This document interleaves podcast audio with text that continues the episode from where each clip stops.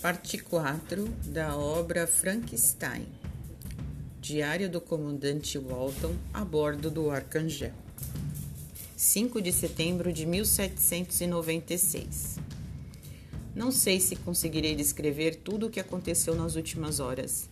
Elas culminaram uma série de eventos espantosos que começaram exatamente um mês, em 5 de agosto, quando meu navio ficou aprisionado entre duas montanhas de gelo minha tentativa de chegar ao Polo Norte parecia condenada. A tripulação estava com medo. Sabia que, ao mínimo movimento daquelas montanhas, o Arcangel seria destroçado como uma noz e morreríamos todos. Naquele mesmo dia, vimos passar ao longe um trenó puxado a cães, conduzido por uma figura que, mesmo à distância, parecia gigantesca. Ia velozmente em direção ao polo e não pareceu dar importância à nossa presença. Quando o gelo se quebrou e ficamos aprisionados, um bloco flutuou em nossa direção e nele havia outro trenó com um homem desmaiado. De seus cachorros, só um estava vivo. Içamos o homem para bordo.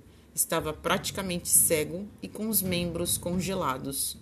Conseguimos reanimá-lo esfregando conhaque em seu corpo e lhe dando um pouco para beber. O estupor estava impresso em seu rosto.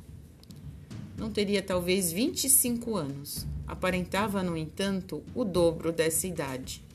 Nos dias seguintes, foi tomado por uma febre persistente que o fazia delirar e dizer coisas desconexas a respeito de um ser monstruoso que teria criado. Em seus momentos de lucidez, começou a contar-me por que estava ali, perdido naquele deserto gelado. Mas o simples ato de falar exigia-lhe supremo esforço. Sua respiração era difícil e nada que o médico de bordo pudesse administrar-lhe parecia dar resultado. Era óbvio que não lhe restava muito tempo. Finalmente, deu-me para ler uma série de cadernos em que narrara minuciosamente sua extraordinária história, sua ida para a Universidade de Ingolstadt, a ideia da criação de um ser artificial e todas as tragédias que se passaram depois. Não tenho palavras para definir a impressão que me causou.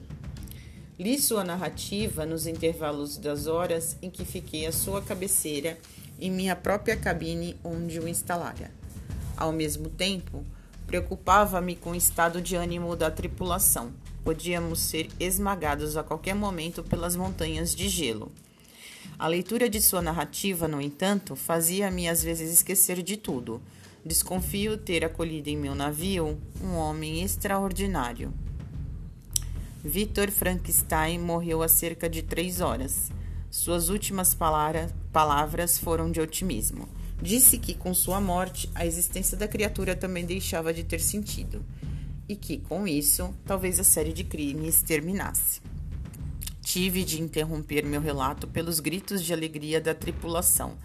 As duas enormes montanhas de gelo que aprisionavam o arcangel estavam se movendo, e felizmente para longe do navio. Estávamos agora liberados para seguir viagem rumo ao polo arriscando-nos a novos perigos, ou retornar para Londres, reconhecendo nosso fracasso. Quando voltei à cabine para velar o corpo do infeliz Victor Frankenstein, havia um monumental ser de pé junto ao cadáver. Tremi de alto a baixo ao vê-lo. Ele, por sua vez, estava cabisbaixo contemplando Victor e não pareceu alterar-se com a minha chegada. Por mais que eu tivesse lido uma descrição dele nos cadernos, a visão daquilo era quase insuportável. Além de todos os detalhes repulsivos registrados por seu criador, a criatura parecia agora ainda pior. O cabelo preto caía-lhe pelas costas em melenas encebadas. Suas roupas estavam em frangalhos, deixando à mostra os braços e pernas gigantescos, cobertos das cicatrizes onde tinham sido feitas costuras. De todo o seu corpo emanava um cheiro putrefato.